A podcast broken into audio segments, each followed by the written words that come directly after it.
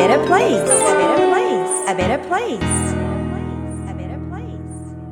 The doors of opportunity are marked push and pull. Ethelwoods Mumford 作家エスルワッツ・モンフォードの言葉チャンスの扉にはプッシュかプルでこの扉は開くと書かれていますさゆりセンスさゆりが Who You Are Makes the World a Better Place 16回目を配信しています。自分軸を確立し、一人一人が自分らしさを最大限表現することで、世界がより良くなるというビジョンを持って、教育、ビジネス、ライフスタイル、そして豊かさという意味のウェルビーンについて、世界のリーダーの声をお届けしながら、日本から世界へ羽ばたきたいっていう皆さんと一緒に、このポッドキャスト番組を作っていきたいと思っています。こんにちは、ナビゲーターのさゆりです。今回も引き続き、オーストラリアの男女の働き方やライフスタイルについてお話ししていきます。前回は女性の働き方でしたが、今回はワークライフバランス男性編です。日本の男性の働き方もだいぶフレキシブルになったかな、なりつつあるのかなと感じてはいますけれども、早朝と夕方などのあの都内の満員電車の状態見ているともう本当に皆さんお疲れ様ですという気持ちになります。働き方もなんとか日本でも自分らしく変えていくことで、一人一人が生産性を上げることができるようになったらいいなと感じています。さあ、オーストラリアの男性はどのように働いているのでしょうか？様々なパターンを今回はご紹介したいと思います。まずは私の高校時代のエピソードをご紹介します。オーストラリアに16歳で単独留学した時のお話なんですけれども、一番初めにホームステイをしたのが、オーストラリアに移住していた台湾の家族だったんです。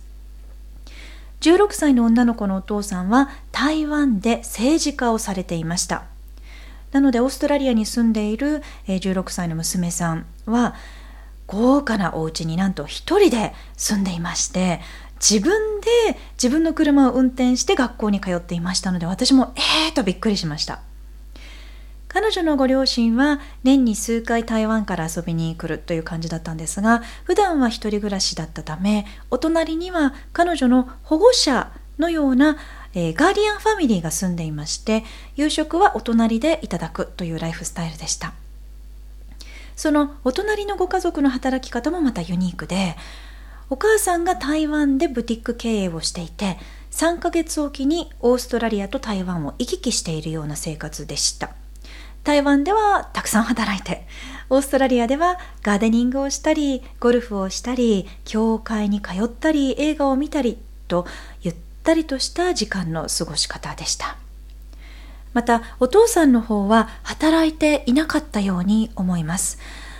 今振り返ってみるとそのお父さんのお父さんおじいさんが台湾で経営をされていたのでそのお手伝いだったりとか投資がお仕事だったのかなとも思うんですけれどもオーストラリアでは特に何もされていませんでした。お天気のいい日は、え、海に出ていましたね自分のボートで釣りをしに行ってで大きなサーモンを釣ってきてくれてでその日の夕食はサーモン握りを作ってくれたりしていましたでお父さんあまりあの英語が得意ではなかったので「握り握り」っていう感じであの台湾語を自宅で話していらっしゃったので私の片言の中国語かお父さんの片言の英語でコミュニケーションを取るというような感じでした。で夕食はえー、毎晩手作りの豪華な食卓でその日に釣ってきた、まあ、そんな感じで握り寿司だったりとか、まあ、お魚だったりお肉だったりアジアンスーパーで買ってきた、えー、お野菜の中華風炒め物。美味しいですよね。えー、そして薬膳スープチャーハンやヌードルなども本当にたくさん あの並んでいて栄養バランスが良くて美味しかったです。で辛いものもその時私食べれるようになりました。で、え私は時々その台湾人の家族に親子丼を作ってあげたらすごく喜んでもらいましたね。まあ、コミュニティみんながそのようなライフスタイルでしたので週末はその台湾人の友人たち家族と台湾レストランにお食事に行ってあの大きな丸いテーブルを囲んで友人との時間を楽しんだりカジノに行ったりしながらお互い交流しながら政治ビジネス投資など情報交換しているようでしたなのでビジネスと投資で自由なライフスタイルを送っているそんな家族だったんですね。5年間くらいそんな生活を間近で見せてもらったのでネットワークの力が本当に強力なんだなぁと。だから世界中の華僑が成功するんだなぁと。当時たくさんのことを学ばせてもらいました。海外在住の日本人が参考にできることが、まあ、ここにねヒントがたくさんあるんじゃないかなとも感じました。さあ次に私の長男が13歳で留学した時のエピソード。こちらはオーストラリア人の家族です。13歳の男の子が留学だなんてねもう本当にね心配だらけでしたので私の友人ファミリーがもうぜひ受け入れたいと半年間息子を受け入れてくれたからこそさまざまな困難を乗り越えることができて長男の大きな成長がありました。その背景にはなんとホームステイのお父さんの存在があったんですオーストラリア留学は実はホームステイの当たり外れが大きくて結構リスキーなので中学留学ちょっと難しいかななんて心配していた時期悩んでいた時期にその友人家族が息子たち2人を短時間あの預かってくれたことがあったんですね。でその時に友人男性であるお父さんの方がもうとってもきめ細やかで優しくしてくれて次男の水分の摂取量が少ないんじゃないかということに気づいて心配してそっと教えてくれたことがあったんです。そんな小さなことにまで気づいてくれるお父さんがいるんだったらこの家族なら安心ということで13歳の留学、えー、息子の留学が急遽可能となりました。そのお父さんの仕事はなんと Mr. Mom つまりこのオーストラリア人家族も私のママ友がフルタイムで働いていてパパ友って言ったらいいのかな？そのお父さんが娘さんの毎日の学校の送り迎えや家事も含めて育児していたんですなので長男が留学中の学校の送り迎えも3時のおやつも夕食も宿題のサポートも毎日のお世話を全て彼がメインでやってくれていました。で彼はまた IT のエキスパートでもあってパソコンを全部分解してまた組み立て直してカスタマイズできるというようなスキルを持っていました。どんな IT の課題も解決しちゃうようなスキルを持っていたのでクオリティの高い個人や企業のクライアントの IT のコンサルティングをパートタイムのお仕事でされていて引っ張りだこのようでした。で娘さんの育児が第一優先ということをあの仕事の、まあ、クライアントに、えー、説明をしてそれを理解してくれるような、えー、そんな方々とのお仕事だけを受け付けていた引き受けていたようなんですね。うんであの13歳の長男の初めてのプログラミングや、えー、IT リテラシーもそのお父さんからたくさんの基礎を教わってきていましたので本当に助かりました。長男が帰国して国際バカロレアの中学に通い出して13歳で自分のラップトップを持たなくてはならないとなった時もちょっとねやっぱりこうまだまだリスクがあるかななんてとても心配だったんですけれどもその時に教わった基礎があったからこそ今では学校の宿題の動画制作を自分でやったりクラスメートとオンラインで宿題のプレゼンを作ってでオンラインで提出したりと毎日の学校の IT ライフ楽しむことができています。もう本当にね感謝しています。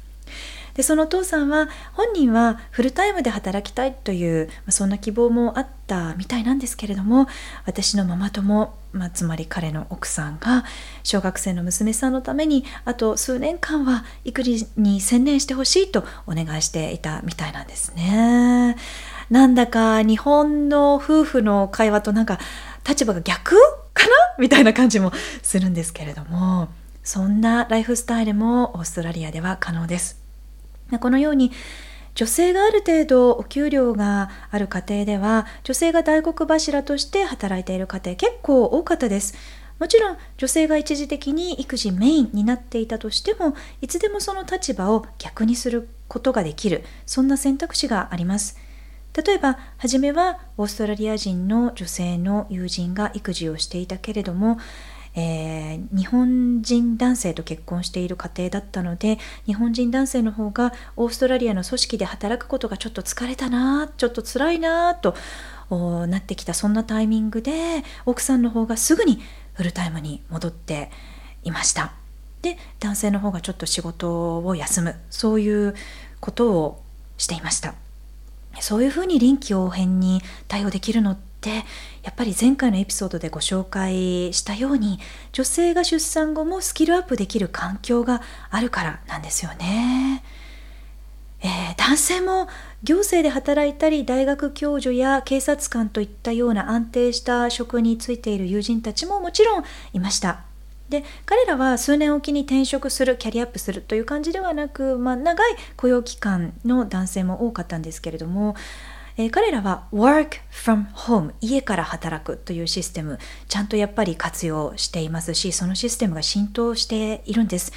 例えば息子たちが、えー、小学校の時は毎年夏オーストラリアに12ヶ月滞在していましたけれども、えー、時々そんな期間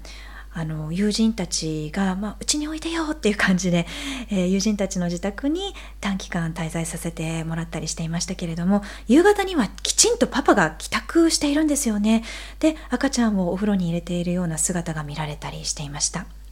またあちらの小学校毎日学校まで送り迎えが必要なんですけれども午後2時とか3時に学校にお迎えに来ている保護者の半分くらいかなやっぱり男性でした。ジーンズ姿の人もいればスーツ姿の人もいます。なので私もいろんなパパ友がどんどんできるんですね。まそんなパパ友との会話も楽しい。うん。で、えー、みんなが本当にそれぞれのライフスタイルなので育児と仕事が2つに分かれているという感覚がなくて経済の中に教育があり子育ての中で仕事があり会社の中に家庭があるというようなもう本当に全てがリンクしているようなワーク・ライフ・バランスを感じることができました、まあ、都市によっても働き方やカルチャーもちろん違います。例えば今までご紹介したのはゴールドコーストやブリスベンの友人たちのエピソードだったんですけれどもメルボルンでドクターをしている友人男性がいます彼は早朝子供を学校まで車で送迎してで病院で働いてで夜ちょっと戻ってきてディナーは家族と、まあ、お家で食べたり外食したりしてでその後また仕事に戻って深夜に帰宅するという感じで長時間労働でしたね。なのに日曜日のブランチは付き合ってくれますし私と彼の奥さんが出かける時は慣れないながらにも次男と彼の息子さんをベビーシッティングしてくれて次男は、えー、彼に VR で遊ばせてもらったり日本食に連れてってもらったりと私がいない間ももう十分満喫していましたので働きながらもフレキシブルに対応できる環境を作ることができるんだなと感じました。まあ、もちろん彼はねあの私たちのために無理をしてくれていたんだとは思います。で彼不思議なことにオーストラリアで育っているにもかかわらず OG アクセントがない。なのであの彼どうしてアメリカ英語なの？ってアメリカのアクセントなの？って聞いてみるとハーバード大学ってドクターの研修に行ってたからかななんか言ってましたけれどもあの息子さんもオージーイングリッシュではないのでやっぱりメルボルンという都市に住みながら世界を感じながら世界の人と仕事をしながら世界のコンテンツに触れているそのオープンなライフスタイルがあるからなんじゃないかなと感じました。最後に同じくメルボルン在住の映画監督の友人のライフスタイルご紹介します。クリエイターのライフスタイルもね気になりますよね。え彼が2001年に監督した映画が大ヒットして一躍有名になったんですけれども私も光栄なことにその映画に出演させていただきました。英語ができないちょっとクレイジーな日本人という役で あの機会があったらぜひホームページなんかでも紹介してますので見てみてください、えー、お仕事が彼はね映画監督ということで彼のライフスタイルはもうとってもフレキシブルで撮影も仕事だし人とお茶をすることも人に会うこともあの、もう全てが仕事なんですね。でメルボルンフィルムフェスティバルこちらも、あの、出演させていただいたことがありますけれどもそこでスピーチすることも予算を取ってくるための営業活動をすることももう全てがお仕事なのでとっても自由だけれどもリスクは高いです。ただやっぱり一度映画がヒットするとその後のその映画に大きく影響するなと感じます、まあ、ブランド力ですよね、まあ、彼もね予算とは常にやっぱり戦っているように見えますけれども彼の新作の試写会訪れた時は満席でも本当にびっくりしました、まあ、そんなクリエイターが多い街メルボルンなんですが、えー、彼の映画の師匠はなんと日本のあの黒沢監督ということでいつかまたね彼にもこの番組に登場してもらえたら嬉しいななんて思います。さあ様々な男性の働き方ざっとご紹介してきました。もっともっとたくさんご紹介したエピソードもあるんですけれども今回はいかがだったでしょうか？私自身実はオーストラリアでお仕事がある時男性の友人たちからもう本当にたくさん助けてもらいました。男性の友人たちが息子たちを預かってくれたり、え送り迎えしてくれたり、まそんな風に助けられたことがたくさんあります。やっぱり国を越えて協力し合うって本当に大事だな。うんなんかこうダイバーシティって大事だなって。本当にそういうことを今までたくさん感じられるようなエピソードがあります。なのでみんなで支え合って男女関係なく協力し合ってみんなで豊かになれたらいいんじゃないかなと。だからこそ自分の強みを生かして活躍することも大事だなというふうに感じています。みんなそれぞれオーストラリアの友人に悩みはあるみたいですけれども男女ともに育児と仕事のバランスを自分で決められる選択肢があるということは魅力的なので何か考えるきっかけになることがあったら嬉しいなと思います。さあこの番組は自分軸を確立し一人一人が自分らしさを最大限表現することで世界がより良くなるというビジョンで配信しています。私さゆりだけではなく世界の声そして皆さんの声をお届けできたらいいなと思っています。